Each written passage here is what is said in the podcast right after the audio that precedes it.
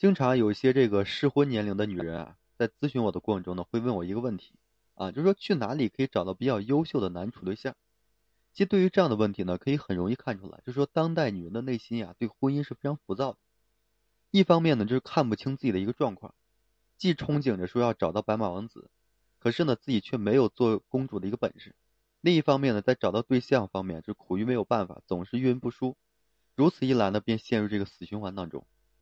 其实呢，想要找这个优质男做这个未来的伴侣，当然了，不是一件这个非常容易的事情。因为你有这样的想法，别人也有。但现实生活中啊，优质的男人总是稀缺品。想要这个脱颖而出呢，那么就要在这个社交上，哎，用点这手段。所以呢，我今天给大家提几点这个啊建议和观点吧。首先什么呢？对于这个女性朋友，我建议什么？要锻炼自己的社交能力。其实很多人就是听到这里啊，可能就犯难了，不禁会思考一个问题，就说我可能不认识几个人，到底说应该怎样跟异性交朋友呢？其实我想说啊，有时候找对象并不在于说渠道多少啊，而是关键在于你打开圈子的一个思维，打开人际关系的一个方法。其实啊，在听的每位朋友，就是每个人的身边资源都不一样，但是在你们当中啊，却少有人能够说经营好自己的人际关系。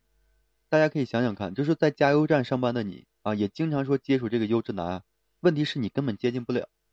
很多行业里做业务的工作，你同样也是能接触到优秀的男生，可是你依然无法吸引对方。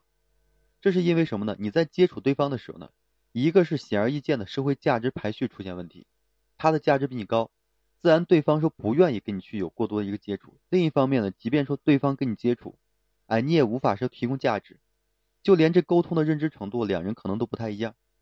对吧？这自然就没有说太多的一个交集了，啊。第二方面是什么呢？要提升自己的一个认知啊，这是非常重要的。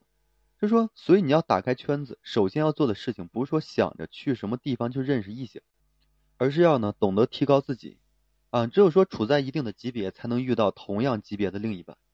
另一方面呢，就是说当你提升自己的时候呢，你的运气也会随之打开的。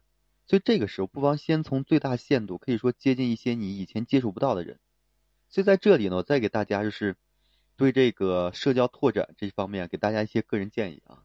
首先什么呢？不要说局限于这个熟人社交，要拓展就是多做一些陌生人的社交。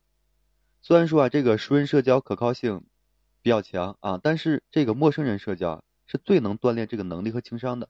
就是在进行社交的时候呢，不妨多由这熟人推荐，然后认识新的朋友。往往这种就是半熟悉的关系，很容易让你取得机会啊。其次是什么呢？脱离这个扎堆儿，培养自己的兴趣爱好，然后呢，就是交到更多志同道合的朋友，就脱离自己的一个舒适区，不要说一辈子就那么几个闺蜜朋友啊，你要跳出原有圈子，然后尝试打开新的圈子，否则呢，你的能力就无法说得到最大的一个延伸，最终呢，只能在自己的小圈子里，就是被动的选择。再者是什么呢？交朋友啊，不要有这个就是有分别心啊，态度要端正。其实很多人交朋友的时候，总是在这个。区别对待，见到优秀的人呢，冲上去讨好啊；见到不如自己的人呢，就故意嘲笑对方。其实这样行为的举止啊，只会说让你远离掉真正优秀的男人啊。所以这几点大家一定要记住。好，再回归这个正题啊，接着给大家说，还有什么呢？要了解这个男人被异性吸引的一个原理，这点大家一定要清楚。其实男生被女生吸引的原理啊，是一个综合的这个因素，而不是说仅仅的局限于这颜值。这也是为什么有些女生啊，就看起来普普通通，但是她依然能够说在人群中呢脱颖而出的一个原因。其实男人开始啊，就的确会关注这个漂亮的女人，可是绝大多数的男人却不会说选择最漂亮的女人结婚，因为男人觉得什么呢？留不住，会受到这个更大的一个雄性竞争的一个威胁啊。因此呢，你想要吸引男人，不要总把精力放在外在的一个妆容上，你更要明白，就是说让自己啊自身受欢迎的这个社交的要领和技巧。在这里呢，我再给大家说几点啊。首先是什么呢？不要说暴露自己的需求感啊，要去影响对方来找你，而不是说主动的倒贴去交换。其次呢，就是展现的亲和力，不要端着，时刻要注意自己的一个身体语言，哎，要用这个微表情的暗示，不要总是摆着一副扑克脸。所以，当你不会说话的时候，就选择多微笑。如果说你嘴巴够甜，那就多靠近对方，哎，讲讲自身的故事和经历啊。其三是什么呢？提升自己的一个品味，否则你的认知跟不上。啊，要明白，就是优秀的人啊，都会就是什么呢？同频相吸的，只有说相同层次才会有共同一个语言，所以这一点非常重要。再就是什么呢？不要做这个自降身价的事情，让他呢去适应你，引导他多讲点自己的故事，然后呢，你作为什么呢？认同的样子，然后学会这个情绪管理，不要说一惊一乍的，跟没见过世面一样啊。还有一点比较重要，就是进入互动的时候，多一点就是找出彼此的共同点。比如说你发现对方的喜欢旅行，那我们就可以说投其所好，跟对方聊一聊这个对旅行的看法。哎，对方会觉得呢，就是跟你有相见恨晚的一感觉。其实这个巴菲特曾说过，就是对一个人而言呢，一生当中最重要的投资就是找到一个优秀的伴侣。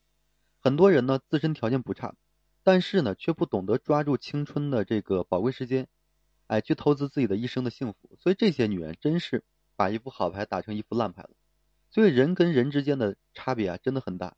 想要选择什么样的生活方式，对吧？你就该用什么样的方式去对待自己。所以呢，很多女性朋友，我建议大家要多去反思，然后呢，要重新开始自己的一个人生状态。好了，今天这期呢，我就和大家分享这些，感谢各位朋友的收听。同时呢，我还为所有的这个朋友们提供这个情感咨询服务。如果说你有这方面的困惑，不知道如何解决的话，可以添加个人微信，就在每期音频的简介上面，把你的问题呢整理好了之后发到个人微信上，然后我帮助大家去，哎，分析解答。好了，最后还是感谢各位朋友的收听啊，谢谢大家。